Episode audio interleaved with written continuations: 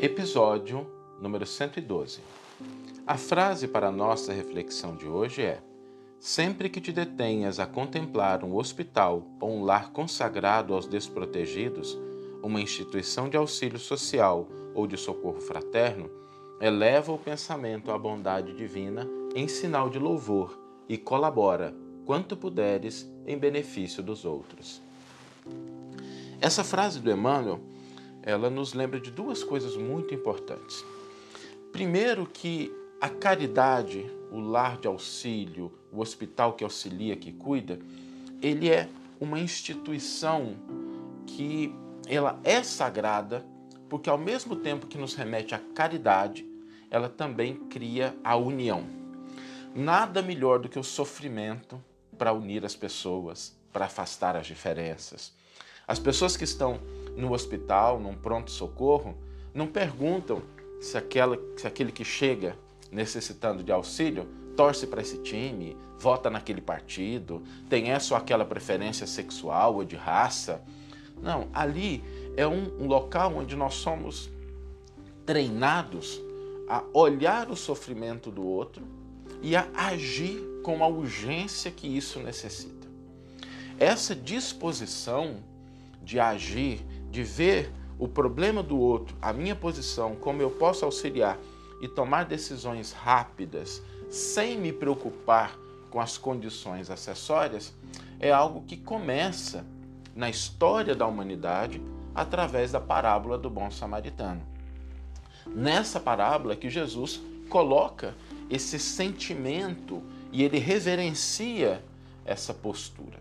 Se a gente for olhar os papiros egípcios, os códigos de Roma, todas as outras civilizações, a Grécia Antiga, nós não temos nada comparável à história do bom samaritano. Nós não temos essa instituição de caridade e auxílio sem nenhum questionamento, nem daquele que está auxiliando, porque não se faz nenhuma referência né, a se o samaritano era ou não uma pessoa de bem, ele simplesmente está colocado ali na condição de alguém que está em pé diante do outro que está caído. Então isso é inovador. Jesus realmente inova quando ele coloca esse auxílio e essa caridade que independe das condições, das preferências das pessoas que estão envolvidas naquele ato sagrado da caridade, do auxílio. Ali nós não temos nenhuma, nenhum pensamento acessório, nós temos simplesmente a possibilidade da união do auxílio. E a gente vê isso nos dias atuais, quando as diferenças são colocadas de lado diante de situações de calamidade, diante de situações que exijam socorro. Isso, como instituição, é algo que remonta a essa parábola belíssima do Cristo. Por essa razão, sempre que a gente tiver diante de um hospital, diante de uma casa de auxílio, diante de um lar fraterno, nós temos aí os ecos dessa parábola e com certeza a presença do Cristo atuando junto àquelas pessoas, reforçando esse sentimento de fraternidade. Por isso essas instituições merecem todo o nosso louvor, toda a nossa admiração, todas as nossas vibrações e orações, para que ali seja realmente um foco de luz. O segundo ponto que a frase do Emmanuel nos traz para reflexão é o de que, se estamos em pé, somos convidados, em qualquer que seja essa dimensão que nós estejamos em pé, a auxiliar quem está caído. Se estamos em pé com inteligência, com discernimento, somos convidados a auxiliar com amor e com entendimento aqueles que ainda estão caídos no vale da ignorância.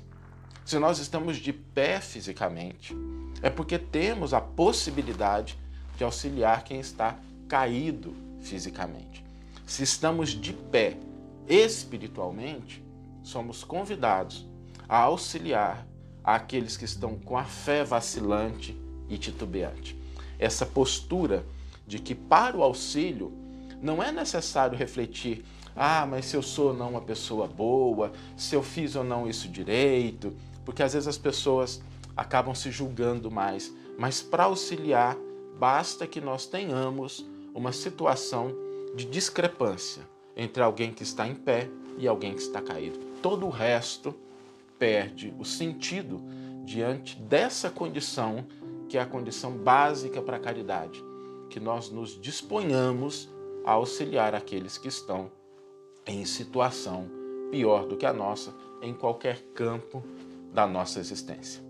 Vamos ouvir agora a íntegra do versículo e do comentário do qual a frase foi retirada. Certo samaritano, em viagem, veio até ele e, ao vê-lo, compadeceu-se.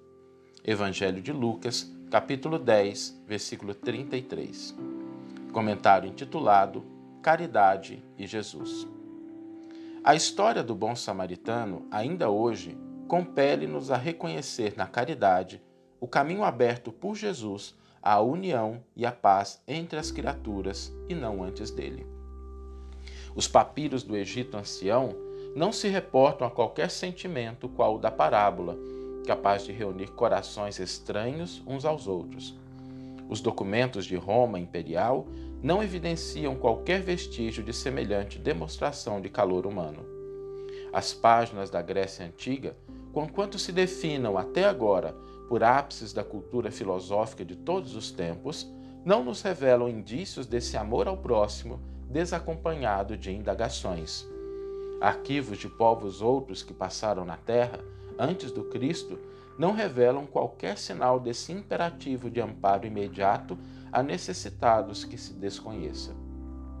Jesus, porém, com a história do samaritano generoso, inaugura um mundo novo no campo emotivo da humanidade, com base na assistência a qualquer irmão do caminho terrestre que se veja em calamidade e penúria, sem distinção de credo e raça.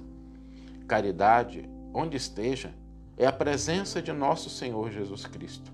Sempre que te detenhas a contemplar um hospital ou um lar consagrado aos desprotegidos, uma instituição de auxílio social ou de socorro fraterno, eleva o pensamento à bondade divina em sinal de louvor e colabora, quanto puderes, em benefício dos outros.